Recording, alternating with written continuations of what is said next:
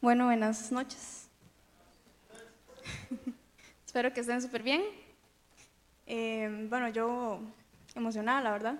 Sí, un poquillo nervios también, pero vamos a ver qué, de qué quiere Dios hoy, ¿verdad?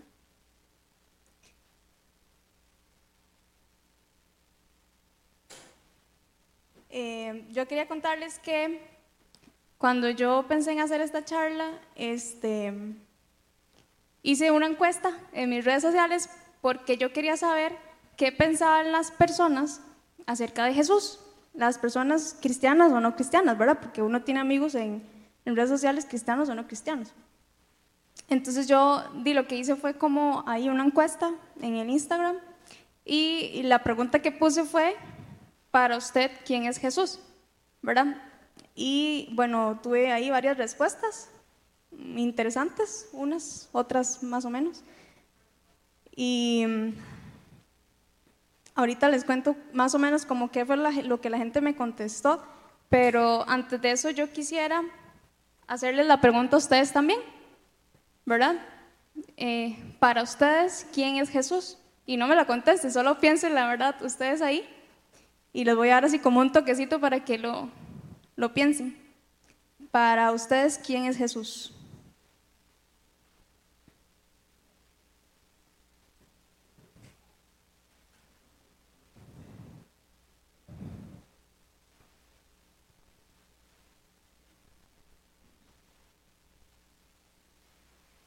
Bueno, algunas de las respuestas que yo tuve eh, fue, mucha gente me, puso como es mi salvador, ¿verdad? Otra gente me puso es mi amigo, em, alguien me puso mm, mi amigo fiel más que Woody y Toy Story, no sé. Otra gente puso como mi esposo, mi amado, y otros me respondieron no sé. Y una persona eh, me devolvió la pregunta, ¿verdad? Me puso, ¿para usted quién es? Entonces, bueno, podemos ver, ¿verdad?, que hay mucha gente que probablemente y verdaderamente conoce quién es Jesús y hasta puede que tenga una relación con él, ¿verdad? Pero hay gente que no lo conoce del todo, que tal vez ha escuchado a Jesús, pero no sabe quién es para él o para ella, ¿verdad? O que tienen dudas de realmente quién es Jesús.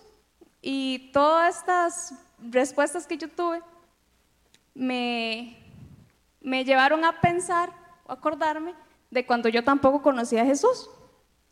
¿Verdad? Em, bueno, en mi casa siempre como que se habló de Dios y toda la cosa, pero eso yo lo escuchaba, ¿verdad? Porque siempre nos inculcaron eso en la casa, pero tal vez yo no tenía como eso bien claro quién era Jesús para mi vida, o sea, para mí, porque yo, tal vez yo veía quién era Jesús para mis papás, o quién era Jesús para mi hermano, pero no estaba segura de quién era Jesús para mí. Y entonces, em, bueno, sí, me acordé de eso, ¿verdad? Y, según yo, eh, de yo era muy buena. bueno, soy. y, y, hacía bien las cosas, ¿verdad? Y, yo estudiaba y, y me portaba bien y todo. Y yo planeé toda mi vida así, yo sabía qué quería estudiar, yo sabía em, cuánto tiempo iba a estudiar, qué quería. Bueno, yo planeé toda mi vida, así se los prometo. Y resulta que, de que cuando empezaron a no pasar las cosas como yo las planeé, ¿verdad? Este, divino como una inseguridad a mi vida, diría ya en un desconsuelo. este, ya, y todo eso afectó mi vida, ¿verdad? Me empecé a sentir como insegura y entonces eh, ya las cosas que yo planeaba o como yo pensaba que podía resolver los problemas, no los resolvía, ¿verdad? Y, ya todo como que se, dice, me movió el piso y, ya yo no sabía qué, qué, qué estaba haciendo, ni, ni, quién era, ni nada, ¿verdad? Ya se me hizo como un enredo mental. Y, y entonces fue ahí, en ese punto, donde yo me hice la pregunta, ¿verdad? ¿Quién es Jesús para mí? Y, entonces de, yo empecé a decidir que yo quería saber realmente verdaderamente quién era Jesús para mí. Entonces, si nosotros queremos saber quién es Jesús, pues tenemos que ir a la Biblia, ¿verdad? Porque toda la Biblia habla de Jesús, se basa en Jesús. Y afortunadamente Dios nos dio la respuesta y nos la dejó ahí escrita, ¿verdad? Ahí nos dice quién es, puede ser Jesús para cada uno de nosotros. Y es por eso que hoy vamos a estudiar tres declaraciones que hizo Jesús mismo acerca de quién es Él. Pero antes de, empezar, este, vamos a orar así rápidamente como para que el Espíritu Santo sea el que tome control. Señor, yo te pido que, que vengas esta noche, que nos llenes más, que me uses, que sean tus palabras las que salgan de mi boca. Te pedimos que nos ayudes a aprender más de ti, que podamos conocerte verdaderamente, quién eres para la vida de cada uno de nosotros. Ayúdanos a, entender lo que quieres con nosotros y también que, que podamos compartirlo con otras personas, para que otras personas puedan conocerte también. Te pongo en tus manos todo este rato que falta y que se haga tu voluntad. En el nombre de Jesús. Amén. Ok, entonces la charla tiene como título verdaderamente quién es Jesús. Y para hablar de esto, obviamente vamos a ir a la Biblia, ¿verdad? Y nos vamos a basar en, el, en Juan 14, del 1 al 10. Entonces vamos a leerlo.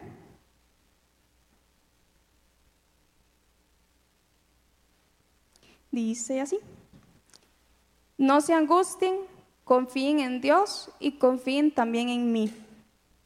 En el hogar de mi padre hay muchas viviendas, y si no fuera así, ya se los habría dicho a ustedes. Voy a prepararles un lugar, y si me voy y se los preparo, vendré para llevarlos conmigo. Así ustedes estarán donde yo esté. Ustedes ya, ya conocen el camino a donde yo voy. Dijo entonces Tomás, Señor, no sabemos a dónde vas, así que ¿cómo podemos conocer el camino? Yo soy el camino, la verdad y la vida, le contestó Jesús. Nadie llega al Padre sino por mí. Y si ustedes realmente me conocieran, conocerían también a mi Padre. Y ya desde ese momento lo conocen y lo han visto.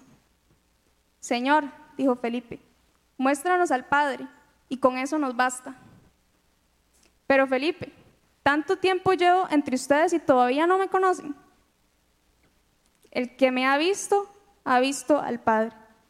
¿Cómo puedes decirme, muéstrame al Padre? ¿Acaso no crees que yo estoy en el Padre y que el Padre está en mí?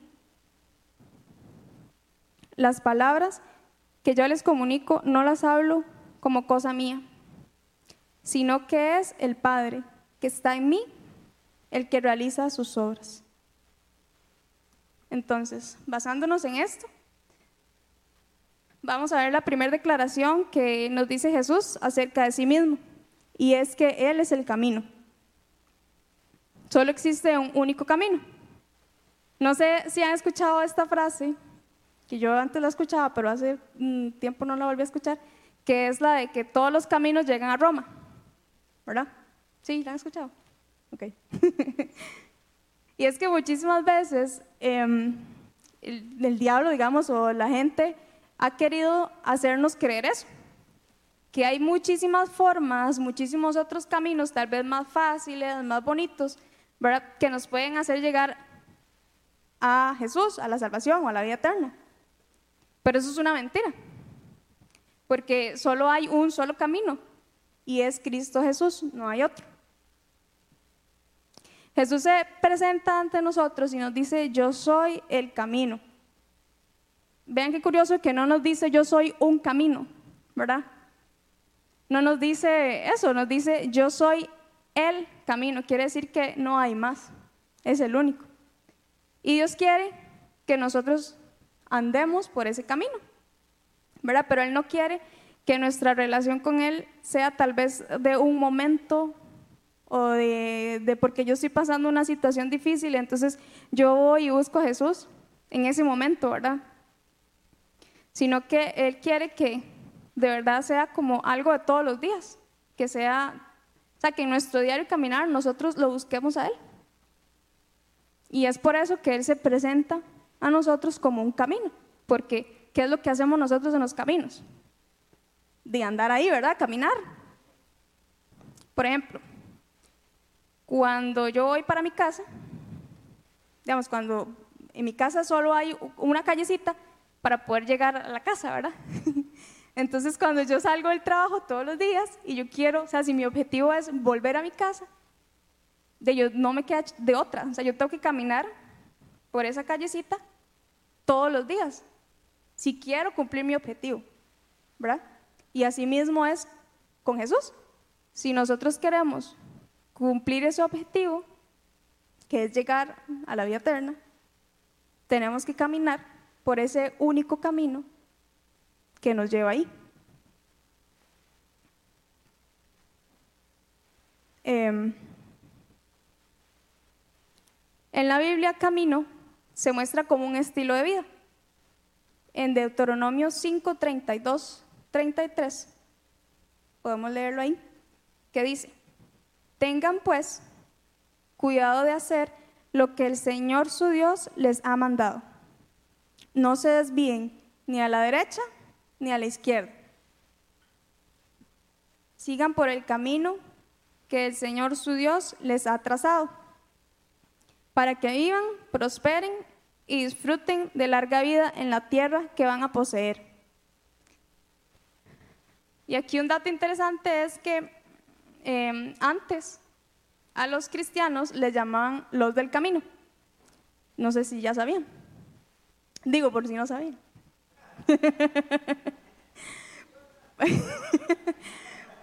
Porque ellos eh, de verdad marcaban y llevaban un estilo de vida diferente. Se, se sobresalían, digamos, entre los demás. Es por eso que ellos les decían los del camino. Se podía notar la diferencia. Y bueno, hay muchos otros eh, pasajes en la Biblia que nos hablan, que nos dicen, ¿verdad?, que Jesús es el camino. Vamos a leer uno más que está en Salmos 27.11. ¿Sí? Que dice, guíame Señor por tu camino, dirígeme por la senda de rectitud por causa de los que me has hecho. Que en este pasaje también podemos ver que Dios, Jesús, nos, nos habla del camino, ¿verdad? Que es Él. En griego, la palabra camino se dice odos, y esto me llamó muchísimo la atención, por eso quise agregarlo. Se dice odos y significa una manera de pensar, una manera de sentir y una manera de decidir. Entonces yo dije, mira, qué chiva, porque Dios entonces no solo nos dice yo soy un camino, ¿verdad? Un caminillo por ahí, por donde quiero que ande, sino que Él nos dice, yo soy una manera de pensar, una manera de sentir y una manera de decidir. Y cuando nosotros andamos, encontramos y empezamos a caminar con Jesús, indudablemente nuestra vida va a cambiar, ¿verdad? Nuestra manera de pensar, cambia también y nuestras decisiones van a cambiar. Nuestro día a día es algo continuo, ¿verdad? Nuestra vida es algo continuo y nuestro caminar con Jesús debería ser lo mismo, algo continuo. ¿Verdad? Yo, yo cuando escribí esto yo pensé, qué vacilón, porque este camino es un camino que nosotros podemos decidir cuándo empieza pero, pero en realidad no tiene un final, porque el, final es la eternidad, ¿verdad? Ese es el objetivo, es la eternidad. En primera de Timoteo 2, 5, 6, dice, porque hay un solo Dios, un solo mediador entre Dios y los hombres, Jesucristo hombre quien dio su vida como rescate por todos. Y aquí yo me puse a pensar, sí, qué chiva hablar de que Jesús es el camino y que uno tiene que andar por ese camino y que todos los días hay que caminar por ahí. Pero suena súper fácil, pero no es fácil, ¿verdad? Porque a veces tenemos problemas, porque a veces las cosas no salen como pensamos, como queríamos que salieran. Lo chiva de todo esto es que aunque sea difícil, Dios promete estar con nosotros. Él no nos va a abandonar, ¿verdad? Como decía la canción, por cierto. Y aquí les voy a contar una anécdota que me pasó. Bueno, no me pasó a mí, bueno, más o menos me pasó a mamá, pero yo estaba ahí. Resulta que hace tiempo ya este, una prima mamá de, que vivía allá en Estados le mandó unos zapatos, ¿verdad? Pero a mi mamá no le quedaron. Entonces tenía, bueno, le quedaron como muy apretados, entonces tenía que llevar a que los ensancharan. Y los llevó donde un señor que, que estaba como que vivía cerca de, de donde está el trabajo de ellos, ¿verdad? Entonces le dio la bolsa con yo no sé cuántos pares, cuatro o cinco pares de zapatos. Y el señor se fue, se lo llevó. Y pasaron dos, tres, cuatro, cinco veces y nada de los zapatos, ¿verdad? Entonces mi hermano y yo empezamos a molestar a mamá y nosotros le decíamos, ese señor vendió los zapatos, él dice, los robó y quién sabe quién anda con sus zapatos, ¿verdad? la cosa es que tanto la, molestamos que, que ella dijo, di, vamos a buscar al Señor, ¿verdad? Y yo fui con ella. Entonces, cuando, cuando fuimos ahí a buscarlo, eh, no sabíamos exactamente cómo dónde era que vivía el Señor, entonces llegamos donde más o menos pensábamos que era y, y había gente, mucha gente ahí en la calle. Era como, es como una callecita, mm, no era muy bonita. Pasaba la línea del tren a la par y bueno, era así un chirrión y había entradas y salidas, ¿verdad? Muchas entradas y salidas, como alamedas. Entonces, em, era como medio complicado.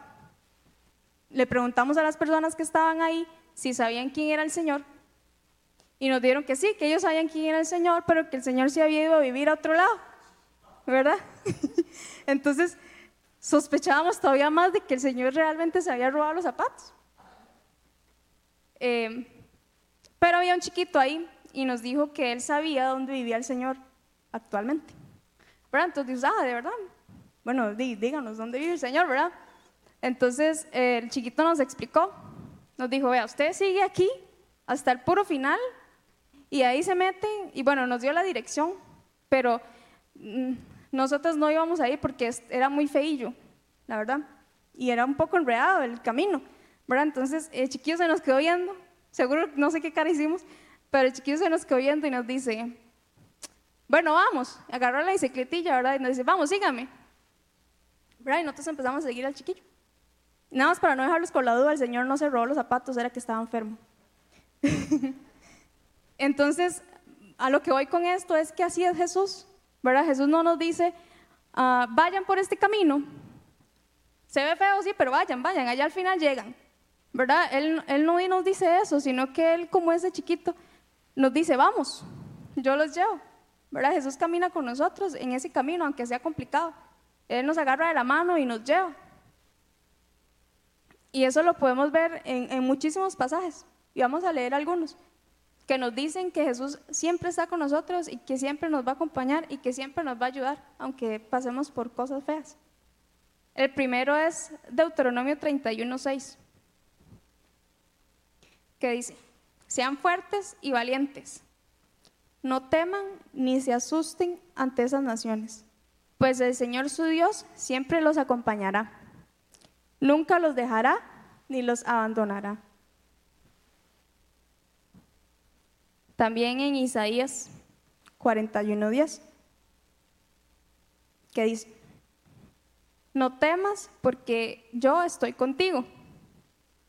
No desmayes porque yo soy tu Dios que te fortalezco.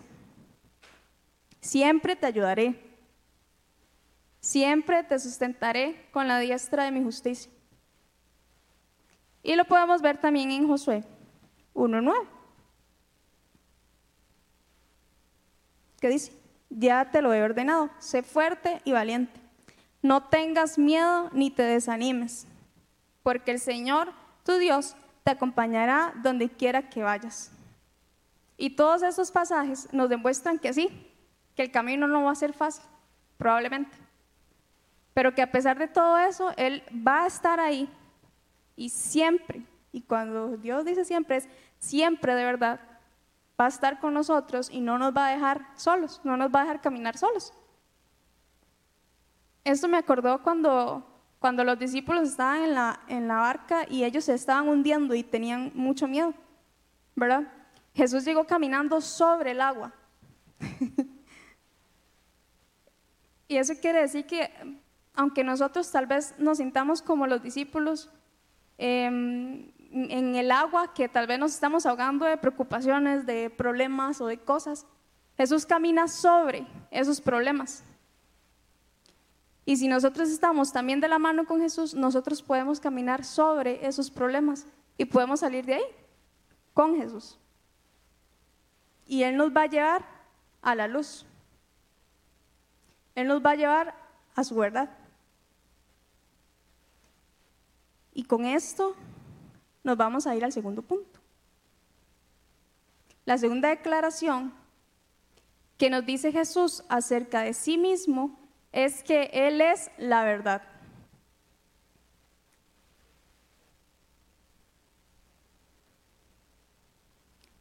¿Ok? La verdad, no la vida. Porque vamos en orden. Camino, la verdad y la vida. ¿Ok? Él es la verdad.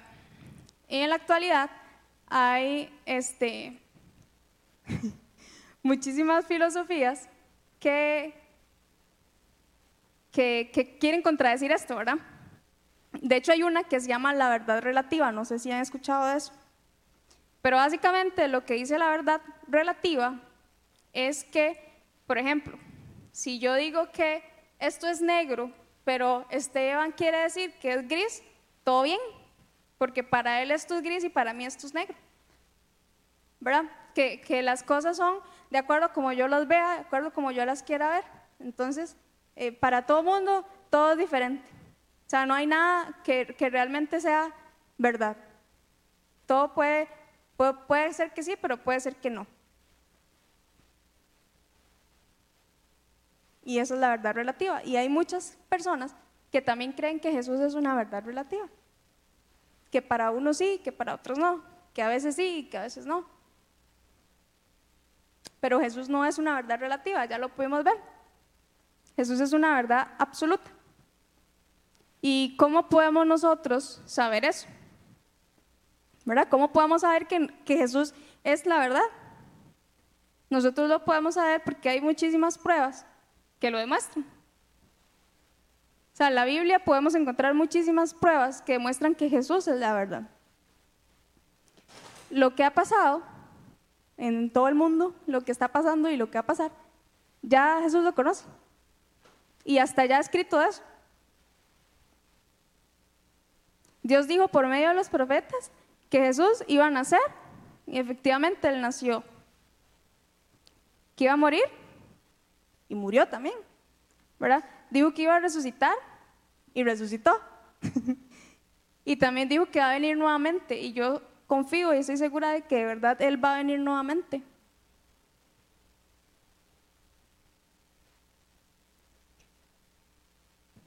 En Juan 18, 37 al 38, dice, Jesús fue sometido a juicio ante Pilato. Pilato era un gobernador romano.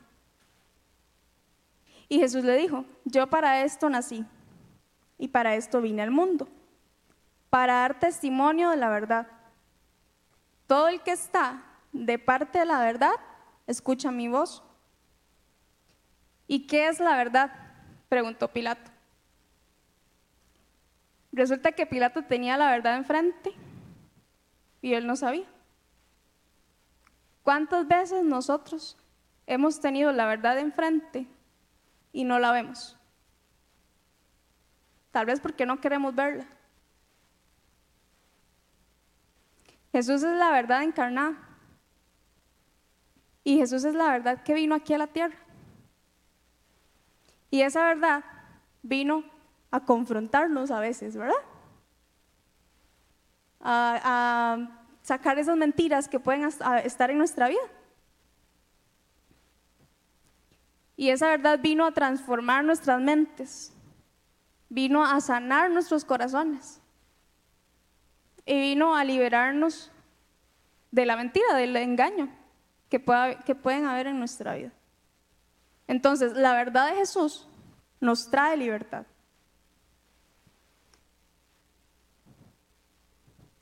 Juan 8, 31 al 34. Dice, Jesús se dirigió entonces a los judíos que habían creído en él y les dijo, si se mantienen fieles a mis enseñanzas, serán realmente mis discípulos y conocerán la verdad y la verdad los hará libres. Todo mundo da este pasaje. Y qué chido saber que, que cuando nosotros conocemos a Jesús, Él nos trae esa verdad a nuestra vida. Y esa es una verdad que nos hace libres. No es una verdad que viene a juzgarnos o a condenarnos o a limitarnos, ¿verdad?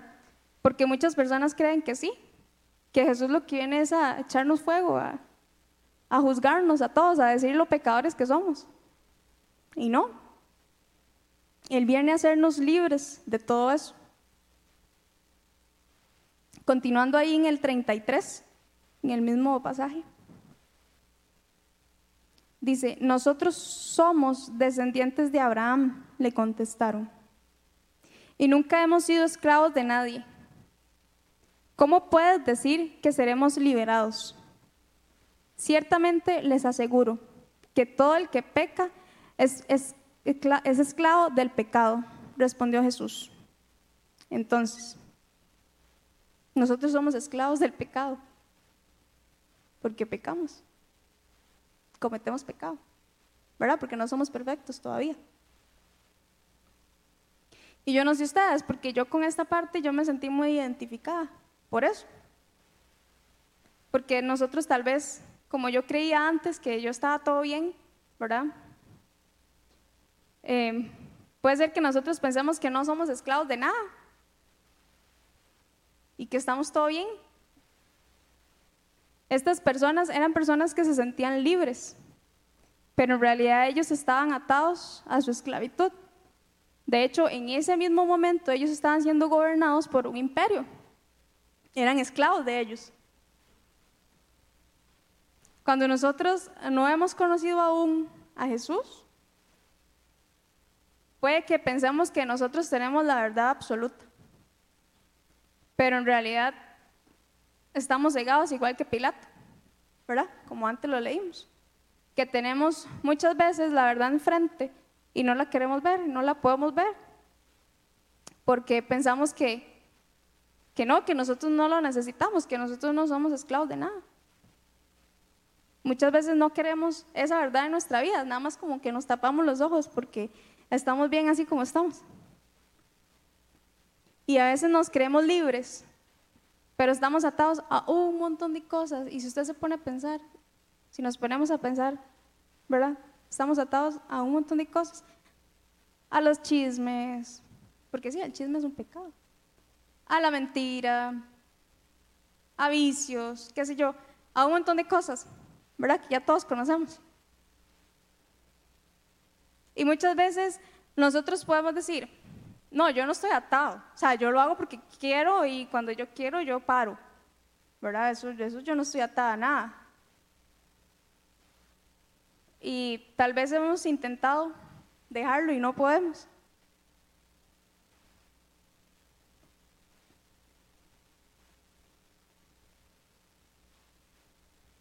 Y yo quiero que pensemos cada uno de nosotros. Yo voy a pensar la mía, ya lo pensé muchas veces, pero voy a volver a pensar. Y quiero que usted piense también.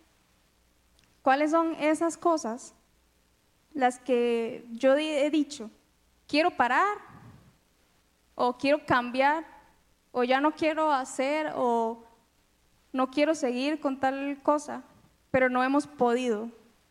Y tal vez no hemos podido porque lo estamos haciendo con nuestras fuerzas. ¿Cuál es esa situación en mi vida, en su vida, en la vida de, de los que estamos acá?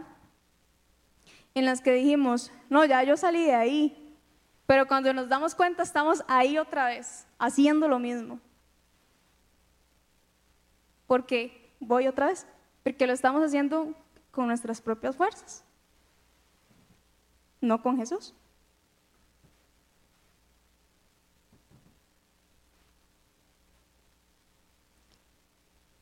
Jesús es el único que nos puede dar esa libertad que verdaderamente nosotros necesitamos. Jesús nos dice, con mi verdad yo vengo a hacerlos libres del pecado. Mi amor por ustedes, mi relación con ustedes, lo que viene es a limpiarlos, no a condenarlos, no a lastimarlos, porque a veces creemos eso.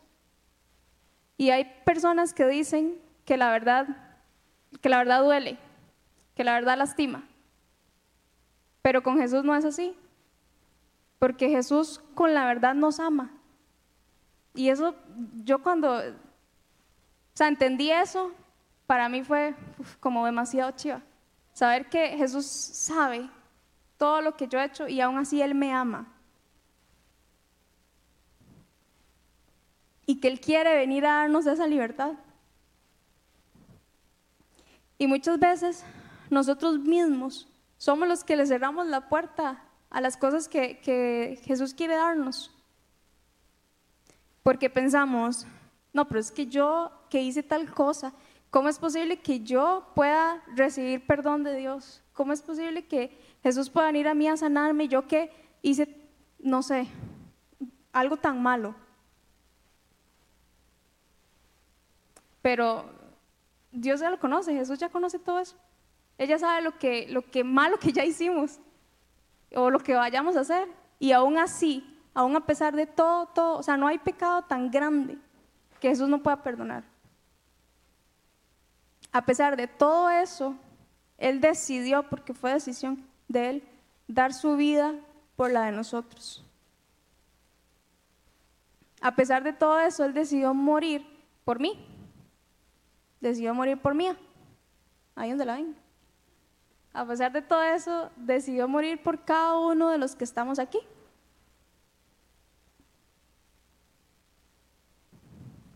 Y eso nos lleva a la tercera declaración que Jesús hizo acerca de sí mismo. Y es que Él es la vida.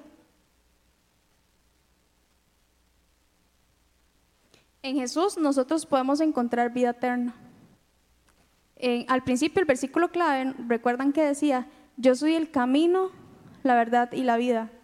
Nadie llega al Padre si no es por mí. O sea, no hay de otra. Solo a través de Jesús es que nosotros podemos encontrar la vida eterna. Y no solo la vida eterna, sino también la vida aquí en la tierra, ¿verdad? O sea, una vida chiva. La vida en el cielo es solamente posible a través de Jesús. Y Jesús hizo una oración en Juan 17:3 que decía, y esta es la vida eterna, que te conozcan a ti, el único Dios verdadero, y a Jesucristo, quien has enviado. Entonces, ¿qué tenemos que hacer nosotros? Para tener vida eterna?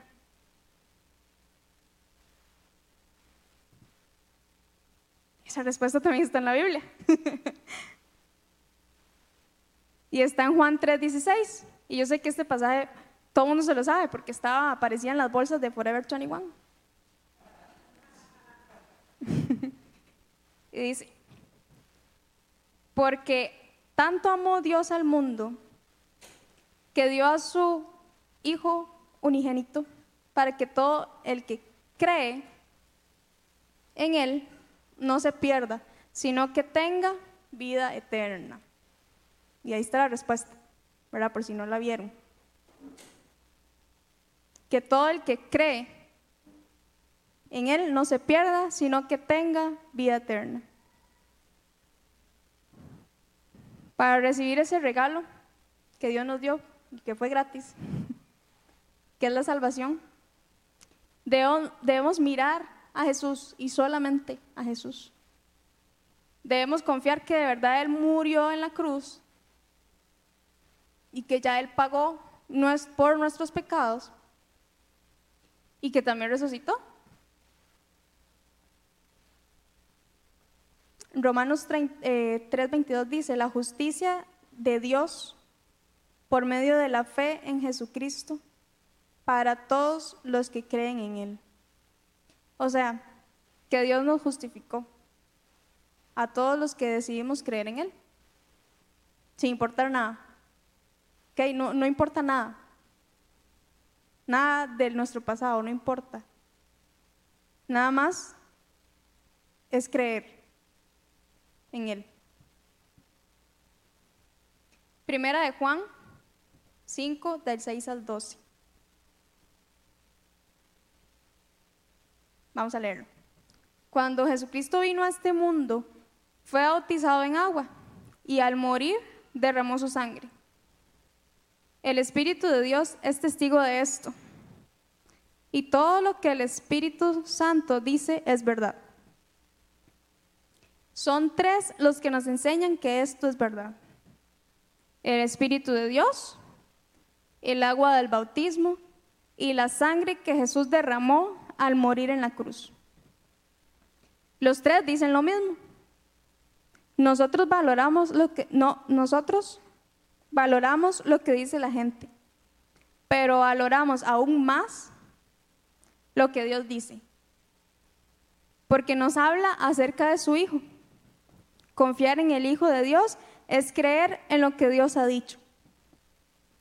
Pero el que no cree en Dios lo hace pasar por mentiroso. Porque no ha creído lo que Dios mismo ha dicho acerca de su Hijo Jesucristo. Lo que Dios ha dicho es que Él nos ha dado vida eterna y que tendremos esa vida si creemos en su Hijo. Si vivimos unidos al Hijo de Dios, tenemos vida eterna. Si no vivimos unidos al Hijo de Dios, no tenemos vida eterna. Cuando yo leí esta última parte, yo dije, aquí le está hablando, para, o como, como a chiquitos, ¿verdad? Porque es como, bueno, si usted confía, tiene vida eterna. Y si no confía, no tiene vida eterna. Y suena súper fácil. Igual, suena súper fácil, pero no es tan fácil. Vivir unidos a Jesús es un proceso. O sea, no es algo como que yo hoy digo, voy a vivir unida a Jesús para toda la vida. No se puede, porque, no se puede. O sea, hay que irlo haciendo todos los días. Es una decisión que yo tengo que tomar. Cuando yo me levanto, yo digo, ok, hoy quiero vivir de acuerdo, unida a Jesús. ¿Verdad? Y es algo que debemos decidir todos los días. Y en ese proceso es probable que, de que tal vez no nos vaya tan bien, que Jesús nos confronte, ¿verdad? Con cosas que, que tenemos que arreglar en nuestra vida. Y, y, Él nos va a limpiar, ¿verdad? Y también nos invita a caminar con Él. Pero lo más chido de todo es que nos dice que, de que no nos va a dejar solos. Ese proceso no ha terminado. ¿Verdad? Es algo en lo que estamos. Dios no ha terminado con la vida de nosotros. Vamos camino hacia la vida eterna.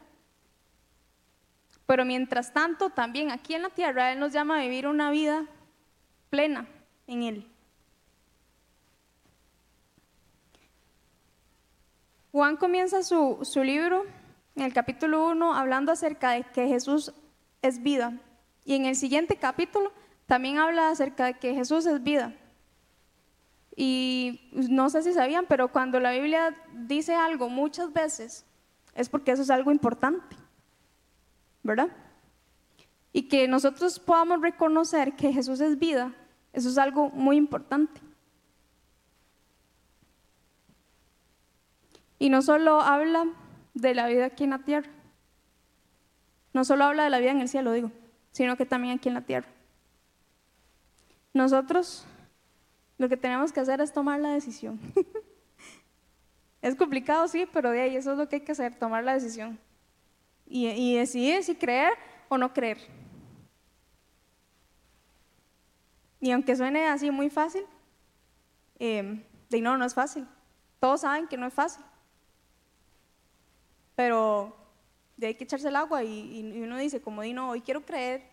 Y eh, mañana digo, yo quiero creer también, ¿verdad? Y todos los días.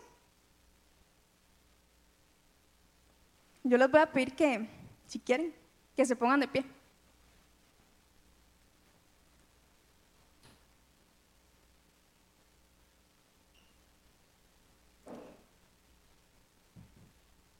Y yo quiero que decirles que si aún después de lo que escuchamos hoy, que si aún tienen dudas, ¿verdad?, acerca de quién es Jesús para ustedes, que, um, que leamos este pasaje, que para mí es muy fuerte y que de verdad siento que me aclara mucho acerca de quién es Jesús. Y está en Colosenses 1, del 15 al 25. Y habla acerca de la supremacía de Cristo, de Cristo Jesús. Dice, Él es la imagen del Dios invisible, el primogénito de toda creación. Porque por medio de Él fueron creadas todas las cosas, en el cielo y en la tierra, visibles e invisibles, sean tronos poderes, principados o autoridades. Todo ha sido creado por medio de Él y para Él.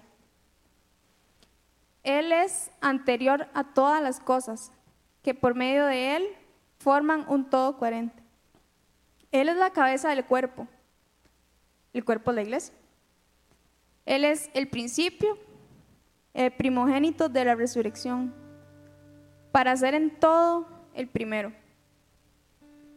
porque a Dios le agradó habitar en él con toda su plenitud y por medio de él reconciliar consigo todas las cosas, tanto las que están en la tierra como las que están en el cielo, haciendo la paz mediante la sangre que derramó en la cruz. En otro tiempo ustedes, por su actitud, y sus malas acciones estaban alejados de Dios y eran sus enemigos. Pero ahora, Dios, a fin de presentarlos santos, intachables e irreprochables delante de Él, los ha reconciliado en el cuerpo mortal, mortal de Cristo mediante su muerte, con tal de que se mantengan firmes en la fe, bien cimentados y estables sin abandonar la esperanza que ofrece el Evangelio. Este Evangelio que ustedes oyeron o que ya, y que ya y que ha sido proclamado en toda la creación debajo del cielo y del que yo, Pablo, he llegado a ser servidor. Por medio de Cristo Jesús nosotros fuimos reconciliados por medio de Él nosotros podemos tener todas esas promesas que están en la Biblia, que son para todos. Y yo les voy a invitar que si ustedes quieren, pueden cerrar los ojos. Y si no, todo bien. Y si queremos que Jesús hoy comience a hacer nuestro camino, porque tal vez no lo conocemos, porque tal vez Él todavía no es nada en mi vida, y, pero queremos saber quién es Él para mí y empezar esa relación con Él, empezar ese camino, empezar a vivir en esa verdad y, que nuestra vida sea guiada por Él. O si es que tal vez ya nosotros lo conocemos, pero nos hemos desviado. ¿verdad? Que tal vez nos hemos olvidado de, de realmente, verdaderamente quién era Jesús para mí. Y queremos que hoy Él sea otra vez mi camino, mi verdad y mi vida. Yo le voy a pedir que si alguno de ustedes se siente identificado con esto, si quieren, pueden pasar al frente para orar. Pero si no quieren pasar al frente, pueden levantar la mano ahí donde está. Y ahí va a llegar alguien a orar por ustedes. Y si no quiere pasar al frente ni levantar la mano, todo bien. Pero usted ahí mismo donde está puede como sacar ese ratito, ¿verdad? Y decírselo a Dios. Eh, estar ahí con Él y ser sincero con Él y decirle, Dipa, aquí estoy y yo me he alejado, sí. O aquí estoy y no sé quién es usted, pero quiero conocerlo. Yo quiero que tú seas mi camino. Quiero que, que mi vida se guía por ti. Y yo quiero estar segura, seguro, de quién eres para mí. Y confiar en que eres la verdad y que me puedes traer libertad. Y hoy quiero creer que tú eres el único camino para mi salvación. Y por eso yo te pido hoy que vengas a mi vida y que perdones las cosas malas que yo he hecho, que tú ya conoces que yo he hecho, todos mis pecados que, que tal vez he estado ahí cargando. Yo quiero entregarte todo eso que me tiene atada o atado. Y quiero darte las gracias por morir por mí en esa cruz.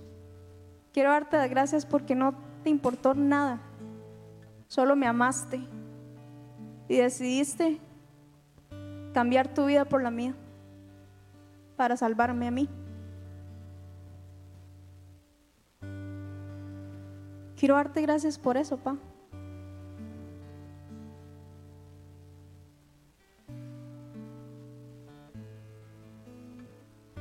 Y que esta decisión que hoy estoy tomando,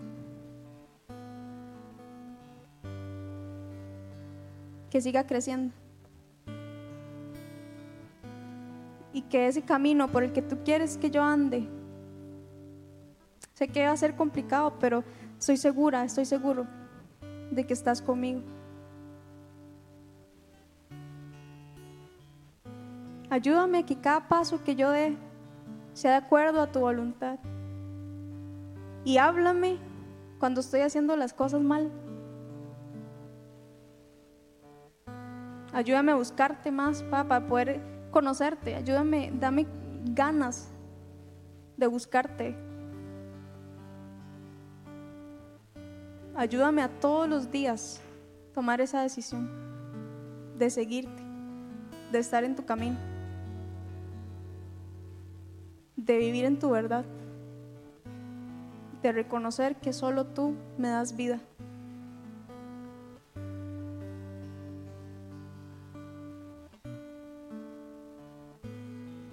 Lléname, Señor, con tu presencia.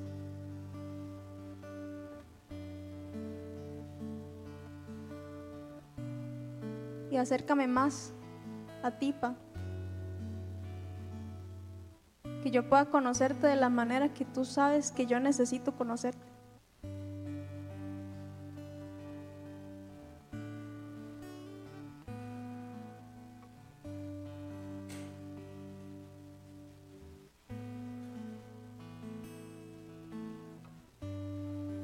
quiero reconocer una vez más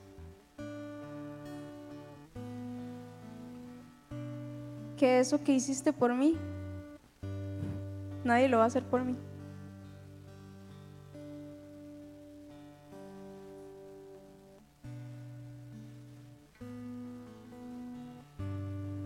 Gracias por tomar la decisión que tú tomaste, Jesús, de morir para darme vida a mí.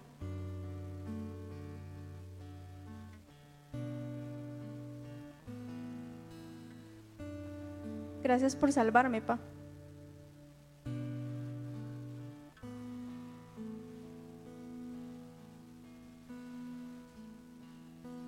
Y yo le voy a pedir que se quede ahí un ratito más em, y, que, y que usted hable con Dios lo que sea que usted quiera decirle.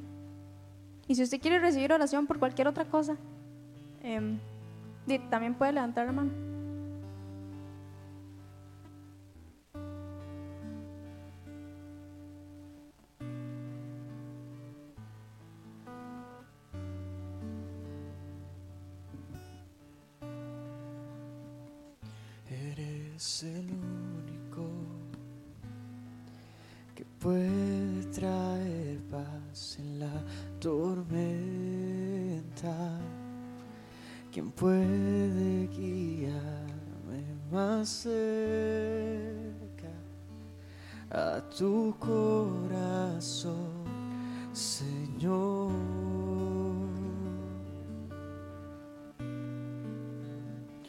Que me guían en cada momento del día.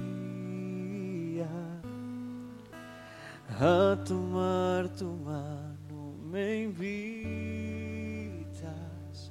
yo te seguiré, Señor.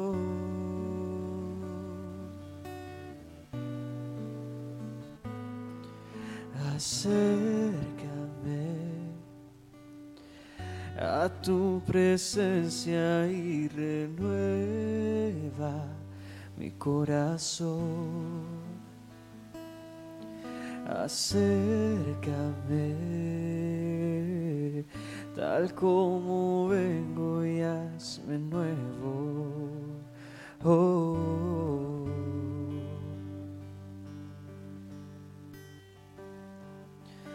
Eres el único que puede traer paz en la tormenta. Quien puede guiarme más cerca a tu corazón, Señor. Los que me guían en